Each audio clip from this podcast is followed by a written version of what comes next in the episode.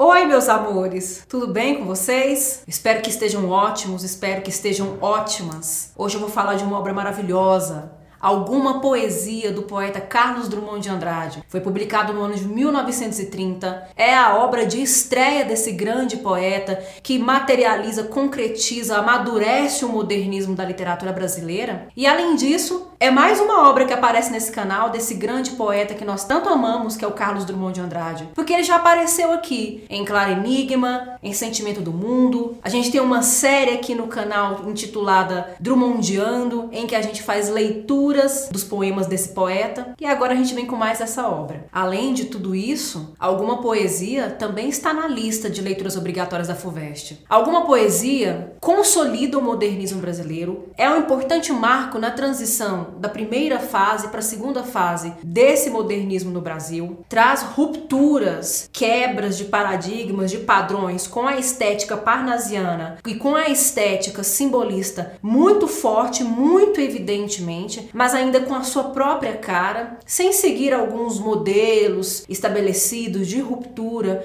alguns moldes colocados lá na, na, semana de 22, né, da década de 20 em diante. E também é uma obra que está contextualizada com o momento de modernização do Brasil. Então, materialmente, socialmente, fisicamente falando, o Brasil estava passando por um processo de urbanização, estava passando por um processo de ampliação, de crescimento, de câmbio, de troca com países do exterior, com outras culturas, com outras tecnologias, e é nesse lugar, nesse lugar de transição, nesse entrelugar de grandes mudanças e transformações, é que se situa alguma poesia. O título a princípio parece nos sugerir uma certa aleatoriedade, alguma poesia, né, esse esse pronome indefinida alguma, parece indicar algo aleatório, algo que surge aleatoriamente, algo qualquer. Mas não é bem assim que funciona. Esse livro possui 49 poemas é, é, em que o Drummond escreveu, reescreveu, revisou. Ele era um grande amigo de Mário de Andrade,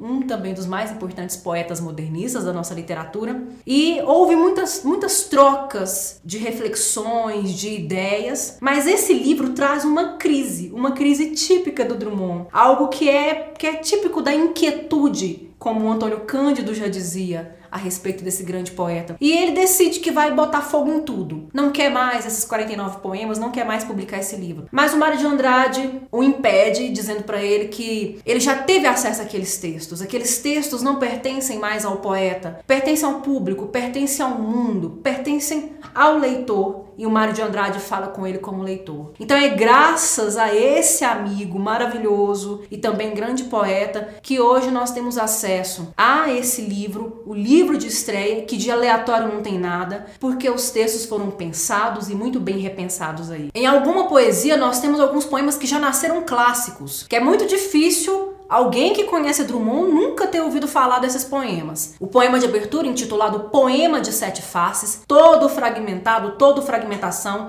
algo que inclusive é típico da poética do Drummond. A gente vai perceber isso não só no livro Alguma Poesia, mas a gente vai perceber isso nos livros seguintes, como essas sete faces, como essas várias facetas vão mudando de lugar, vão aparecendo, vão, vão se escondendo e vão surgindo novamente. Outro poema clássico desse volume é Quadrilha. Quadrilha é um poema que fala do amor, mas fala de como o amor salta de lugar em lugar, de perspectiva em perspectiva, de como alguém ama outro alguém e não é amado por esse alguém ou é amado por outro alguém. Outro poema também clássico, esse foi publicado primeiro numa revista, gerou maior bafafá na época, foi até polêmico, e ele integra esse livro. No meio do caminho tinha uma pedra. Tinha uma pedra no meio do caminho. Quem é que não sabe que depois de Drummond, no meio do caminho tem tem sempre uma pedra. Aliás, a, a poesia reunida aqui já antecipa essas várias facetas e, e esse tom de irreverência, de ironia que é muito drummondiano.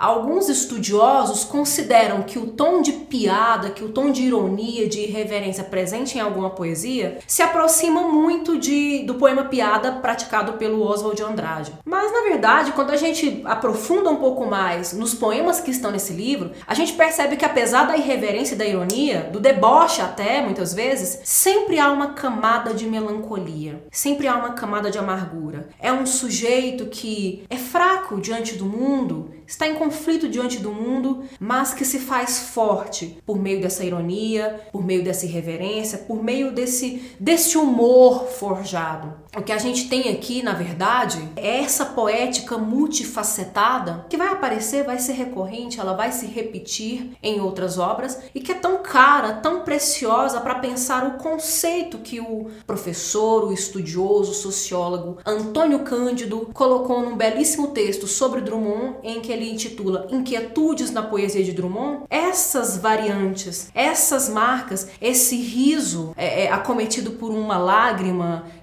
escamoteando uma lágrima, escamoteando um, um sorriso amargo, na verdade, ou um sorriso que se apresenta amargo. Alguns temas importantes que aparecem em alguma poesia e também vão se repetir em outros livros. A questão do sujeito, a questão do indivíduo, do eu. Essa poesia até tem um certo egocentrismo. Trata-se de um eu retorcido, palavras de Antônio Cândido novamente, de um eu retorcido, de um eu que está deformado, de um eu que está desajustado, não se encontra muito bem no mundo. O outro tema importante dessa poesia, o outro tema importante desse livro, o mundo, a sociedade, esse lugar com o qual o sujeito, o indivíduo não consegue nunca se conciliar. O mundo é um lugar incompleto, o sujeito é incompleto, tenta se completar, tenta encontrar uma completude no mundo, mas nunca encontra e nunca consegue completar o mundo. Outro tema importante, tema do amor, um dos maiores cânones da literatura, da poesia, que aqui aparece oscilando entre extremos. Ele vai ele vai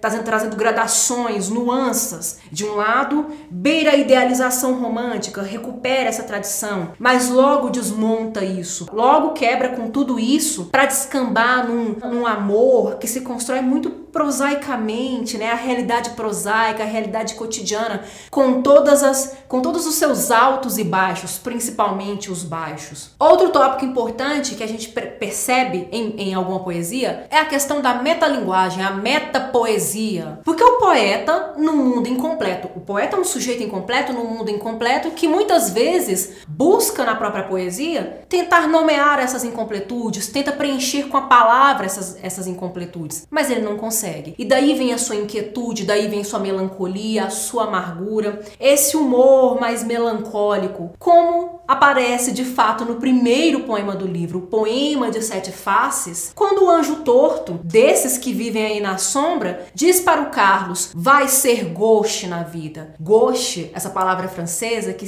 que remete ao desajuste, ao torto, aquele que cocheia, representa bem essa figura de um poeta maldito, o poeta moderno moderno é um poeta maldito que está divorciado de si mesmo, está divorciado do mundo, da sociedade e muitas vezes encontra na própria poesia uma tentativa de nomear, mas também se coloca diante do impasse. E a poesia se faz numa tentativa de fazê-la de um outro jeito que ele havia esperado, planejado, projetado. E além de tudo isso que já mencionei, que já aparece aqui nessa poesia, logo de cara você já leu o primeiro poema e você já vê todas essas facetas, essas marcas máscaras que, que são jogadas, lançadas diante da gente e que muitas vezes a gente titubeia entre o biográfico e entre o ficcionalizado, porque poesia também é ficção, a gente tem um tom de confidência, há um certo tom confessional. Parece que esse esse eu que se manifesta dentro dos poemas de alguma poesia está envergonhado, está tímido por ter que admitir certas fraquezas dentro da sua poesia, por admitir certas fraquezas diante do mundo, porque ele tenta lutar com o mundo ou contra o mundo e não consegue. E para ilustrar bem isso tudo que foi falado aqui, de toda essa pluralidade, de toda essa poesia que é tão multifacetada, polifônica também, mas toda essa polifonia está num sujeito, está numa figura que, que é representada de diferentes formas, né, como o voyeur, como o gauche, como esse eu retorcido. Ora se reconhece e confessa a sua fraqueza, mas ora tenta forjar uma força por meio de uma sisudez, de uma seriedade que é melancólica e irreverente ao mesmo tempo, eu farei a leitura de um poema, O Sobrevivente, que está nessa antologia, está nessa reunião. Eu não tenho o livro Alguma Poesia, ele volume único, ele sozinho, mas eu tenho essa maravilha dessa reunião da Companhia das Letras. E o primeiro livro de fato que aparece é o de estreia, Alguma Poesia, em que a gente tem esse belíssimo poema intitulado O Sobrevivente. Impossível compor um poema a essa altura da evolução da humanidade. Impossível escrever um poema, uma linha que seja de verdadeira poesia. O último trovador morreu em 1914. Tinha um nome de que ninguém se lembra mais. Há máquinas terrivelmente complicadas para as necessidades mais simples. Se quer fumar um charuto, aperte um botão. Paletós abotoam-se por eletricidade. Amor se faz pelo sem fio. Não precisa estômago para digestão. Um sábio declarou ao jornal que ainda falta muito para atingirmos um nível razoável de cultura. Mas até lá, felizmente, estarei morto. Os homens não melhoram e matam-se como percevejos. Os percevejos heróicos renascem. Inabitável, o mundo é cada vez mais habitado, e se os olhos reaprendessem a chorar, seria um segundo dilúvio. Desconfio que escrevi um poema. Obrigada, Mário de Andrade. Eita vida besta. Apesar da melancolia, de toda a carga melancólica que esse poema traz, de analisar o próprio tempo, de analisar ali, anos 30, anos 20, anos 30, ascensão do totalitarismo na Europa, no Brasil. Esse poema é tão atual e isso me deixa tão empolgada, isso me deixa tão animada de estar diante de alguém que teve uma sensibilidade de fazer uma, um poema, de compor um poema a partir das impossibilidades de se fazer poema. Porque ao longo da tradição literária, a poesia era pelo senso comum atrelada às coisas belas, ao sublime. E de repente, esse sujeito que vai reflexionar dentro da sua poesia não está vivendo num tempo sublime, não está num momento sublime. A desumanização acelera os percevejos são mais heróicos que os humanos, e diante de todas essas impossibilidades, esse eu faz um poema. Aliás, até para acrescentar aqui uma, uma reflexão pessoal, que é algo meu, é algo que eu compartilho com os meus pares quando a gente está lendo poesia é que o poema ele traz uma mesma carga de peso e de atualidade como uma notícia de jornal. Mas diferentemente da notícia de jornal, que faz a gente perder a fé na humanidade, que faz a gente banalizar a tragédia, as desgraças, as catástrofes, porque se tornam tão recorrentes, a poesia não. A poesia me faz aproximar, me faz ter esperança, me faz acreditar que a humanidade é capaz de fazer pelo menos uma coisa linda. Esse poema. E no final das contas, essa beleza não é só contemplação, essa beleza é reflexão, essa beleza é tentativa de reconstrução, de reconfiguração de uma nova realidade onde os seres humanos podem retomar seus lugares de heróicos e deixar os percevejos para lá, os insetos para lá. Bem, gente, é isso. Isso é alguma poesia. Leiam o livro. Antes de ouvir meu comentário, leiam alguma poesia. Eu agradeço a atenção de vocês. Eu vou ficando por aqui. Até a próxima. Boa leitura!